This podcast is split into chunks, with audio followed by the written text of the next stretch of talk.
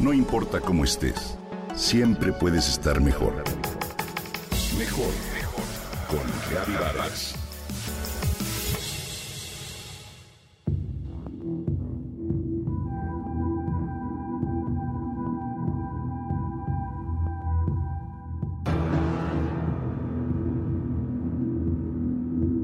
Muchas personas estamos cansadas y no sabemos por qué. Con frecuencia nos levantamos con la sensación de no habernos acostado. Desde el momento en que abrimos los ojos sentimos que las preocupaciones se acumulan en la boca del estómago, como si cruzáramos un río turbulento y sin importar qué tan bueno sea el día, esa sensación permanece soterrada. Lo peor es que ni siquiera nos damos cuenta de que vivimos con la ansiedad escondida bajo una cara y actitud tranquilas. Muchas personas de cualquier edad y origen la padecen y se adaptan a ella. Si pudiéramos ver la cantidad de energía que se escapa con la ansiedad, aunque esté disimulada, le daríamos mayor importancia, pues nos drena como si fuéramos una batería que se desgasta de manera lenta. Entre más tiempo pasemos con ella, recuperarse es más difícil.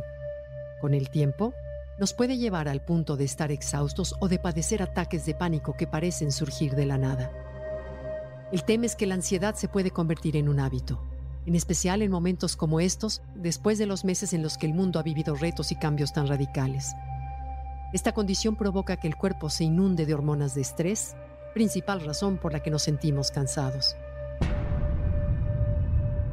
La ansiedad surge cuando nos preocupamos por el futuro, cuando nos obsesionamos a tal punto con que algo salga bien, un proyecto, un resultado, un diagnóstico, que una y otra vez repasamos en la mente los posibles peores escenarios.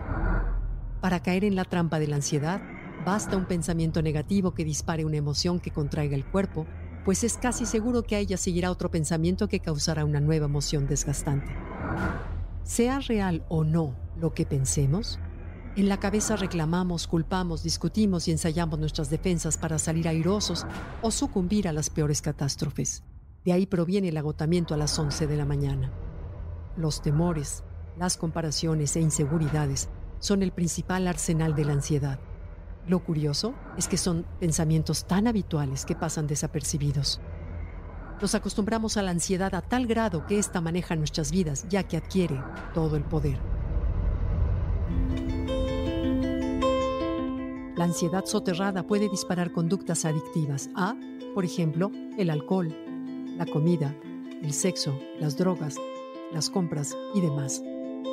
Si bien las adicciones nos dan un descanso, este es muy breve. El problema real es la adicción a los pensamientos y las emociones preocupantes. Los expertos nombraron el tipo de ansiedad que permanece día tras día, noche tras noche, por un mínimo de seis meses, como desorden de ansiedad generalizada. Por sus siglas, se conoce como DAG. El DAG comienza con pensamientos y emociones incontrolables que actos seguidos se expresan en el cuerpo con insomnio, fatiga, irritabilidad, palpitaciones o inhabilidad para relajarse. Tener ansiedad no es algo que se deba esconder, al contrario. Si bien se presenta en distintos grados, lo importante es reconocerla, hablarla, escribirla para buscar salidas. La manera de deshacerse de este mal hábito no es reprimirlo o ignorarlo, sino dejar de invertirle tiempo, Cachar cuando el pensamiento negativo toma el mando, sentirlo, honrarlo y localizar el lugar donde se manifiesta. Al darle nuestra atención, su poder disminuye y podemos dejarlo ir.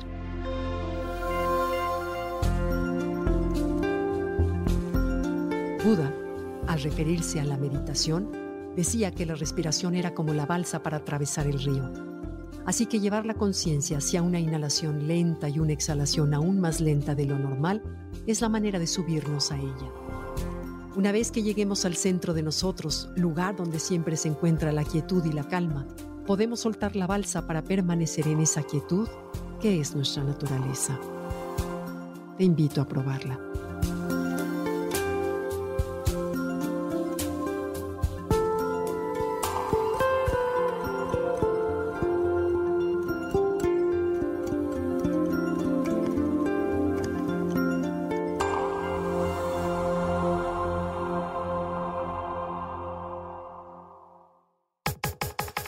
Comenta y comparte a través de Twitter.